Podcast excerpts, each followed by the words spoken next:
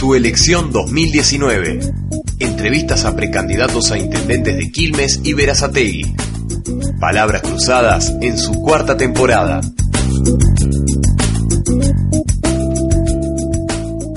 Precandidata a intendente de Quilmes por el FIT Unidad.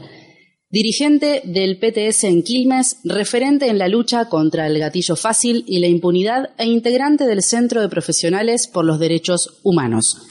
Su padre, Miguel Ángel, murió fusilado en el Estadio Nacional de Chile en septiembre de 1973 tras ser detenido mientras resistía el golpe de Pinochet. Junto a su madre se radicó en la ciudad de Quilmes. A la salida de la dictadura tuvo una activa participación en el centro de estudiantes del Colegio Nacional de esa ciudad. Estudiaba ciencias veterinarias hasta que el primero de junio de 2001 fue baleada por el ex oficial de la bonaerense José Salmo y quedó en una silla de ruedas de por vida. A partir de ese momento profundizó la lucha que ya venía desarrollando contra el gatillo fácil y la represión del Estado.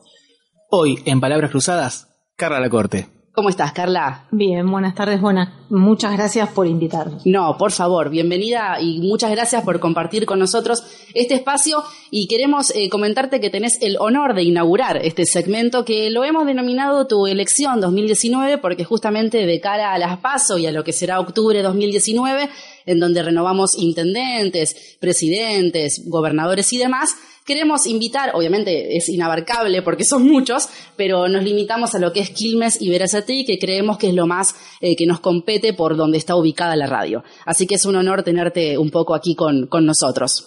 Bueno, muchísimas gracias. Eh, un honor, obviamente, mío que me hayan elegido como primera. No, por favor. Bueno, contanos un poco cómo, cómo venís trabajando. Imagino que, bueno, muy arduamente, hace poco, recientemente, en los últimos días, se han presentado este, junto al resto de los compañeros, han comentado un poco sobre de qué viene la cosa. Contanos un poco para que hables vos que sos aquí la protagonista. Está bien, nosotros eh, en estos días y mucho, o sea, unos días muy activos, muy activos, Primero, estamos muy orgullosos de haber podido formar el Frente de Izquierda de los Trabajadores Unidad, que nosotros venimos conformando ya desde varios años antes, el Frente de Izquierda de los Trabajadores con el Partido de los Trabajadores Socialistas, cuando yo formo parte, el Partido Obrero e Izquierda Socialista. En este momento, eh, que vemos que es una crisis muy importante, bueno, hemos logrado sumar al MST, eh, y a Poder Popular con María del Carmen Verdú, que es una de las figuras más importantes de esa organización. Entonces estamos muy contentos de haber podido formar este Frente de Izquierda de los Trabajadores Unidad, eh, que es este, un frente que reúne casi la totalidad de la izquierda anticapitalista y lo vemos muy necesario en el marco de esta crisis que, que se está dando en, es un poco la primera vez que se reúne, ¿no? La casi la totalidad, como vos recién comentabas. Y eso no es, no es poca cosa. No es poca cosa, lo vemos como una necesidad urgente eh, de, conformarlo por la crisis que, se avecina, no solo por, esta cuestión de las PASO hoy ahora, las PASO y octubre, sino para lo que se viene el 2020, que tenemos que estar eh, organizados, firmes, porque más allá de quién gane, eh, ya hemos visto que, este ajuste eh, y la represión que viene manteniendo Macri y los gobernadores va a incrementarse hacia 2020 porque todos y cada uno, eh, tanto eh, Macri dice que va a seguir y va a seguir con esto y lo va a hacer más rápido, o, o la fórmula de Fernández Fernández con Alberto Fernández, que es un dador este, es un operador, como dijo bien Cristina Fernández de Kirchner, de, Clarín y del campo, y con masa que, que no le tembló la voz en decir que había que llevar al ejército a las asentamientos y a las villas vemos que es este no son una alternativa y que por eso nosotros vimos este eh, que somos muy necesarios estar muy unidos no solo para octubre sino para lo que se viene después que todos acuerdan en que hay que pagar una deuda ilegal ilegítima y fraudulenta y que eso sabemos perfectamente cómo termina siempre que es que recae sobre las espaldas del pueblo trabajador y una deuda que seguramente va a costarle las espaldas a generaciones y generaciones porque es algo que no se va a acabar en los próximos vencimientos, sino que se va a seguir prolongando porque estamos hablando de sumas de cifras que son muy altas que no solamente es devolver el dinero, sino que es participar de un plan de ajuste, como bien vos comentabas, que viene, bueno, que baja desde el FMI, ¿no? Hasta Completamente, es un, es un plan eh, que como dicen nuestros compañeros, y bueno, ya habrán visto la primera semana que se largaron de los spot, tanto eh, Nicolás del Caño, que es nuestro candidato a presidente, compañero de mi partido, el PTS, y Romina del PLA, tenemos a, Cristian Castillo, pero no, no presenté la, lista de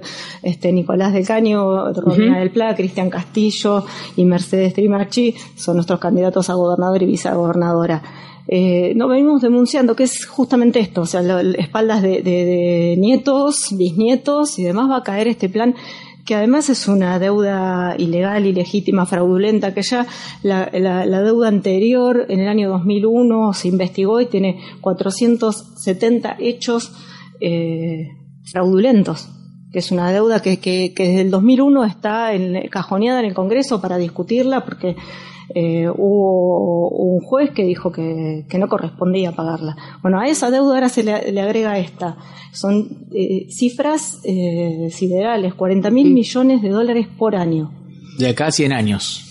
Y en estos próximos cuatro años, 40 mil millones por año. Si vos eh, aplicás, porque dicen, bueno, vamos a renegociar, vamos a renegociar, vamos a ver, si vos aplicás el 100% de retenciones y, y, volvés a aplicarle las retenciones, que fue lo primero que hizo el presidente actual, sacarle las retenciones a las mineras y todo, eh, solo podés llegar a 30 mil millones y no creo que nadie le aplique y les retenga el 100% de las ganancias a, estas empresas, a, esto, a, a, estos pulpos. Pero además, que todo lo que se le paga al FMI, mucha plata, muchísima plata, de eso casi un 60% se va entre los fondos especuladores, o sea que es plata para, para especular y plata para pagar deuda. O sea que nada queda acá. Pues dice, no, la deuda que vos contrajiste la tenés que pagar. Sí, bueno, bárbaro, pero yo no contraje nada. A, a, las escuelas no les va nada. Por eso nosotros decimos que tenemos que invertir las prioridades para el Frente de Izquierda de los Trabajadores Unidad, eh, planteamos que hay que, ser claros. Nosotros queremos invertir las prioridades. Nuestras prioridades son el trabajo, la educación y la salud. Si vos te fijas hoy, eh, bueno, toda esta semana, tenemos eh, compañeros de nuestra lista, que bueno, en Quilmes también tengo el, orgullo de, de, que mis compañeros me hayan elegido para encabezarla como candidata a intendenta, pero tenemos concejales que son candidatos a concejales como Juan Carlos Moya, como referentes en la educación pública. Que exactamente, mm. docentes y que viven peleando todos los días. O sea, Graciela Monge, Juan Carlos Moya, eh, y conocen de la temática, el territorio. todos los días, que son parte de la comisión directiva del SUTEBA, que estuvieron viendo todas estas semanas, no en un colegio perdido de, de, decir, bueno, de, las zonas más alejadas más lejanas de Quilmes, sino el mismo centro de Quilmes, el normal de Quilmes, nacional de Quilmes, mm. colegio de que yo eh, salí de ahí, este, eh, los pibes con fresas porque no podían no, no se mueren de frío. es un reclamo histórico, no solamente exactamente, eh, no de ahora, es de los anteriores. a mi hermana que está estudiando en la EMBA. Sí sí, sí, estuvimos con ellos. no, puede, no pueden prender la, caldera primero por la conexión en el estado en el que está, eh, los ascensores no funcionan. sí, sí, estuvieron esta semana reclamando porque no pueden subir. Yo eh, fui varias veces y, tenés que subir un ascensor que, que decís, bueno, ojalá que llegue hasta arriba y que baje, y que baje bien. Claro, que baje bien. tiene dos, uno está descompuesto. y, y, que anda, pongámosle que anda. Claro, bueno, sí, ¿no? Y el chiquitito ese que yo eh, a veces subo y que tengo miedo que se caiga porque... Eh, pero no, no, no, no es de esta gestión, justamente, no es de Martiniano, es de anterior de Martiniano y todos los gobiernos anteriores, las intendencias anteriores que no han puesto un peso en eso, que no son sus prioridades. No son sus prioridades ni la salud. Nosotros tenemos también compañeros eh, como Sergio Escalea, que es histórico delegado del, del Hospital Iriarte, que... que acompañan en la fórmula. Es nuestro compañero en la salud. Tenemos eh, luchadores y, jóvenes como Carlita Villani, Carla Villani y eh, Rocío González, que también son estudiantes de, la Universidad de Quilmes y que reflejan la realidad de, que también de las mujeres. O sea, es, eh, la lucha por el derecho al aborto, creo que esto ya transciende más Quilmes, pero que sí que es una necesidad urgente que mujeres que todos los días eh, mueren o son golpeadas y es que están en una situación eh, crítica, ¿no? Entonces, Quilmes tiene muchas cosas. Quilmes, el país, la, provincia, pero por eso nosotros planteamos invertir las prioridades. Nosotros la, plata no, no, no queremos plata para los especuladores, para gente que se la lleva, que la ingrese y se la lleva y la manda a los países fiscales. O sea, que roban, que roban abiertamente, son ladrones de guante blanco. O sea, que hay que ponerla en la salud, en la educación. Este, ayer a la noche, en la tormenta que todos mm, sufrimos. Sí, sí, sí, terrible tormenta. Una tormenta terrible, pero pero duró cuánto, media hora, después duró un poco más. Y en esos 20 minutos todo Quilmes estaba inundado. Ah, sí, y las zonas de los arroyos, ni te cuento, la zona de la ribera, peor, caen dos gotas y son un desastre. Bueno, sin ir más lejos, eh, el bus, ¿no? Que se inauguró hace poquito. Está lleno de agua, o sea, mm. no te podés... Yo me preguntaba, cuando pasaba por el metro, muy lindo, dije, pero si yo me corro de acá, ¿cómo hago para doblar? ¿Cómo están las calles de los costados? Claro, vino, yo trabajo en una veterinaria y justamente un día, a los dos o tres días, me dice, sí, muy lindo, dice, pero para los costados nos estamos ahogando. Dice, un, cliente me dice, sí, el metrobús está muy lindo, ¿cuántas cuadras son? 20, 30. Es muy lindo por ahí, el que pasó por ahí y siguió. Pero los alrededores es un desastre.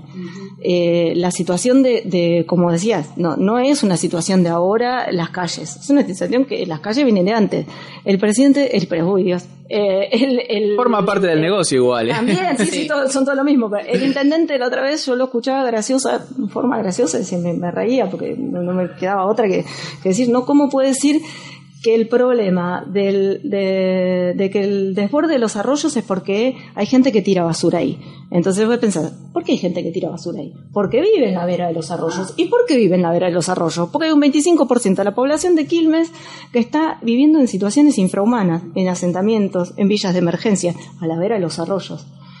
Y y no es porque tiran, eh, tiran un poco de basura y que, que, los arroyos desbordan, porque yo era chica, iba a pescar al arroyo las piedras, mm. siempre se ríen porque lo digo, este, yo iba a pescar al arroyo las piedras, no había esa cantidad de gente, no había esa cantidad de mugre, pero el arroyo se desbordaba y la gente se inundaba, lo mismo.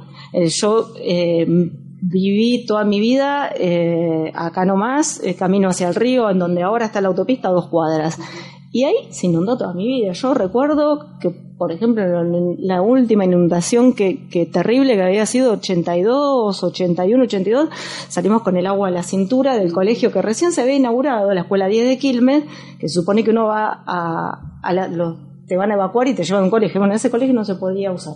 Por eso, no es una situación de ahora, es una situación previa que todos y cada uno de los intendentes no han puesto eh, foco en esa situación. Por eso nosotros planteamos que tiene que haber un plan de obras públicas discutido, discutido, controlado por los trabajadores y los vecinos, porque si no, son, terminan siendo un negocio donde después nunca sabes a dónde fue porque son sumas siderales que no terminan solucionando el, problema. Yo recuerdo cuando, cuando fue la autopista en la Sociedad de Fomento Villa Luján, yo era chica, y se reunían y decían los vecinos, nos van a ahogar, van a poner eso, y, el agua va a bajar de arriba y, no va a pasar.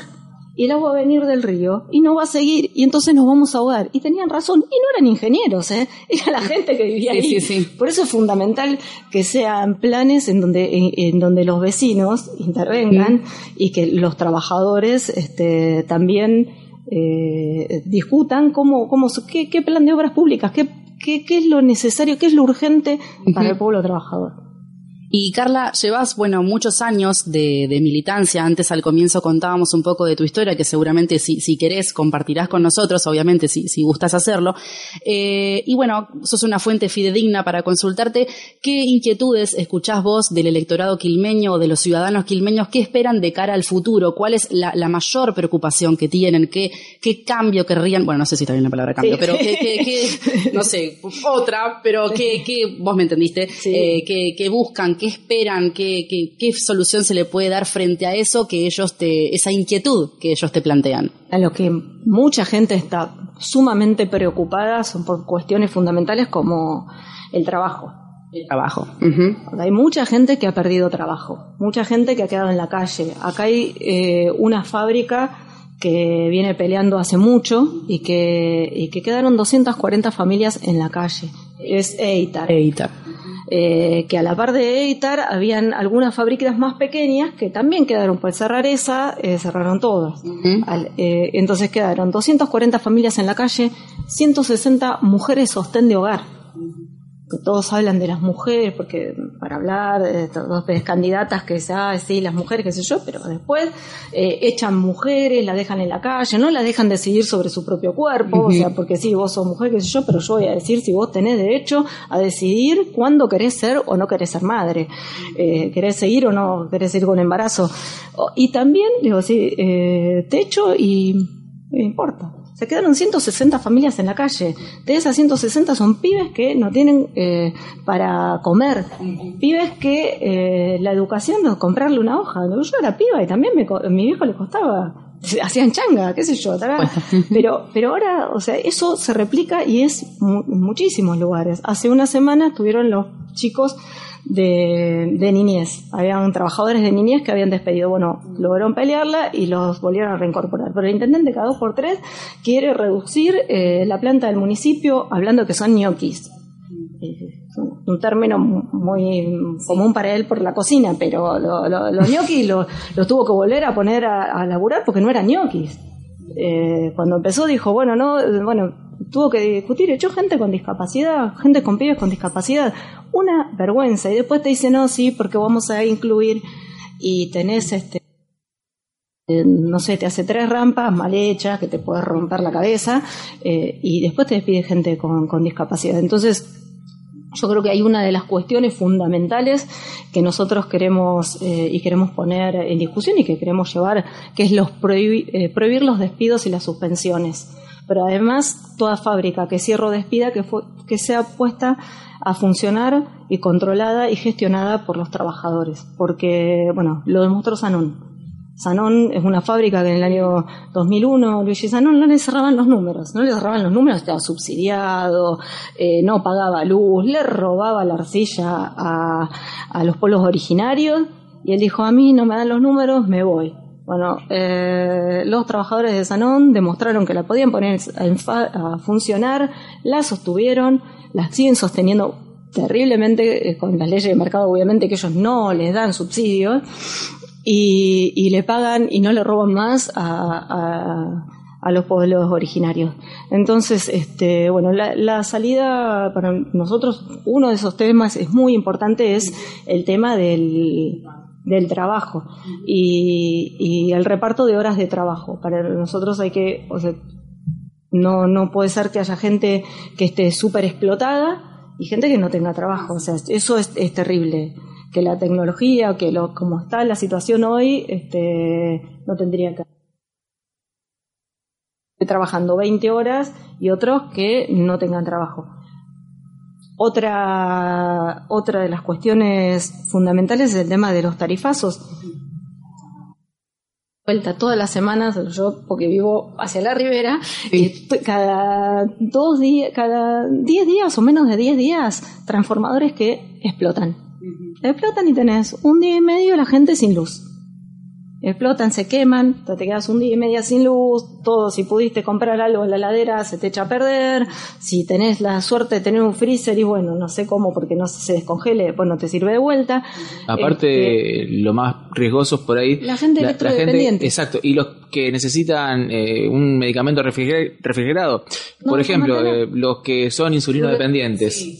Eh, No, después aparte te de atiende frío, una máquina, claro. te atiende una máquina que no podés ni siquiera Ah, no. decirle nada, porque, y bueno, y se pone, si te, te puede atiende a un pobre operador... eh, Es una batalla gente- perdida. O- no, pero aparte pobre flaco porque Claro. lo están escuchando, Sí, ¿qué sí, te va a decir? Sí, sí, ¿Qué sí, te va a decir? Si es empleado de esta empresa que se la llevaron en pala, que se la Oh, pala, que, se, que, que, que durante el, el kirchnerismo no le modificaron, le siguieron manteniendo eh, las privatizaciones anteriores y que ahora encima han puesto terribles, que el 16, el Día del Padre, yo lo escuchaba y daba vergüenza lo que decía el, el ministro, que decía que, bueno, porque tenemos superávit, superávit que se lo vaya a decir a la cantidad de pibes que murieron electrodependientes Mm. durante incumplimiento de estas empresas. O sea, es, es este escalofriante, porque hablaba de, de no, tenemos superávit. Superávit pertenece al país a curas. O sea, y nosotros los subsidios que eh, antes se los pagaban, ahora los, los pagamos nosotros. Aún, eh, y es muy fácil para ellos decirlo, bueno, está bien, no sé qué, pero cobran millones, cobran muchísima plata. Por eso, otra de las cuestiones que nosotros eh, ponemos en discusión es que todo funcionario gane lo mismo que un docente. Nuestros compañeros, Nicolás del Caño, Miriam Bregman, todos nuestros compañeros que acceden a, a, a diputados, algunos de, los puestos, eh, ellos ponen, cobran lo mismo que un docente de doble jornada y el resto lo ponen para distintas luchas. Lo han puesto para los trabajadores de SIAM, hace muy poquito que logramos, nuestra candidata a intendente de Lanús es una de las compañeras que logró ser reinstalada a su puesto de trabajo en Lanús, pero es una lucha muy importante porque eh, era el, eh, el, dueño de Siam, de New Science, es uno de los eh, tipos más ricos de la Argentina. Tenía per ganan un poco menos, ganan un poco menos. No, no, es eh, bochornoso. Una cuestión que me viene a la mente, em, uno de los postulados del, del FIT es este modelo no cierra sin represión. Recién estabas nombrando las fábricas que estaban quedando, que estaban despidiendo gente. Eh, y se me viene a la mente también a la ministra de Seguridad, Patricia Bullrich, eh, avalando eh, estos accionarios de, gatillo fácil. y me pone a pensar si los casos que ocurren en Cava, que tienen tanta resonancia, no me quiero imaginar lo que debe ser acá en el conurbano, en Quilmes. los casos son, o sea, siempre todos los gobiernos desde el 83 eh, los casos de gatillo fácil ocurren, o sea, más, menos, pues son terribles. Pero a raíz de los, de, los dichos de la ministra Ulrich, han aumentado muchísimo más. Eh, que solo se denuncia uno de cada tres casos de gatillo fácil. Eh, ¿Y por qué se, denuncia uno de cada tres? Ah. Porque tenés todo un armado como lo pudimos ver en, en Monte no sabía, hasta que el pueblo no se levantó, se movilizó, no salió a la luz lo que había pasado ahí. Los dichos de, Patricia Bullrich, los dichos de Patricia Bullrich lo que hacen es justamente avalar a esta institución asesina que vive matando a un pibe hoy cada 21 horas. Hoy cada 21 horas se mata un, pibe de, de entre 15 eh, y 25 años, el 60% de, de las víctimas del gatillo fácil son pibes de entre 15 y 25 años. Eh, entonces, este, esto lo que, lo que han logrado es, y aparte con la resolución 956, es intentar darle un marco legal a la pena de muerte de hecho. Nosotros, ya viene pasando. A lo que ya viene pasando, porque estas fuerzas, tanto la federal, la prefectura, todas y cada una de las fuerzas represivas tienen en su haber casos de gatillo fácil. El tema es que cuando vos los avalás directamente le decís a Chocobar que remató una persona en el piso, que no tenía, le, pegó y después lo volvió a rematar en el piso. Le decís que es un héroe.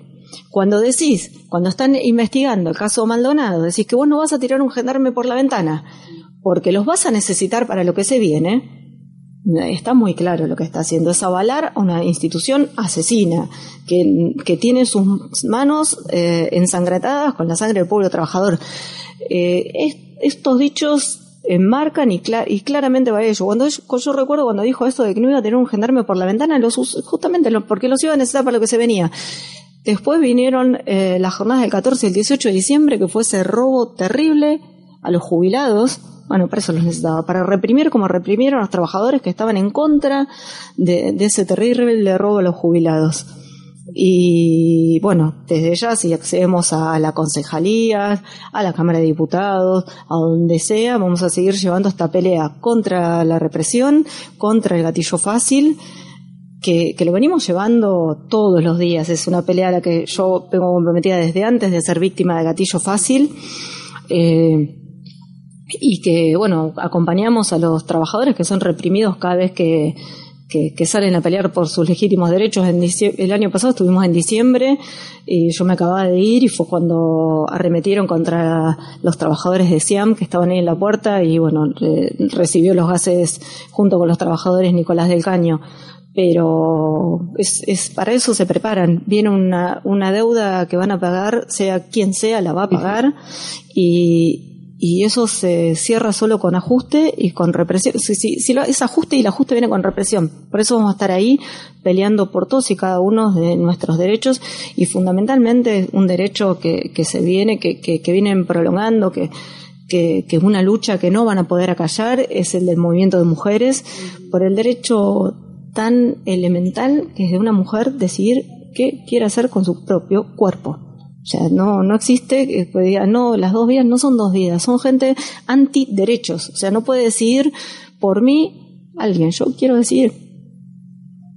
Y Carla, para los que la están siguiendo y estamos viendo, estamos saliendo en vivo en Instagram, podrán ver, ella lleva consigo el panuelo eh, verde que la acompaña, donde seguramente, bueno, justamente por lo que proclaman, por acompañar eh, el aborto legal, seguro y gratuito, eh, el resto de los partidos como que eh, tratan de no meterse, ¿no? Como en ese, en ese terreno, tratan un poco de esquivarlo, un poco. Este, sé que ya nos estamos quedando un poco, un poquitito tiempo, pero me gustaría poder cerrar eh, con eso. Eh, ¿qué, qué, ¿Cuál es tu consideración? ¿Por qué crees esta esquiva? Un poco por la relación con la iglesia, bueno, pero, sí. justamente tienen relaciones con las iglesias, con la, las iglesias, con, o sea que, este, y, y son, este, justamente esa, la relación que tienen con la iglesia, con la iglesia es mayor y aparte por sus propias convicciones.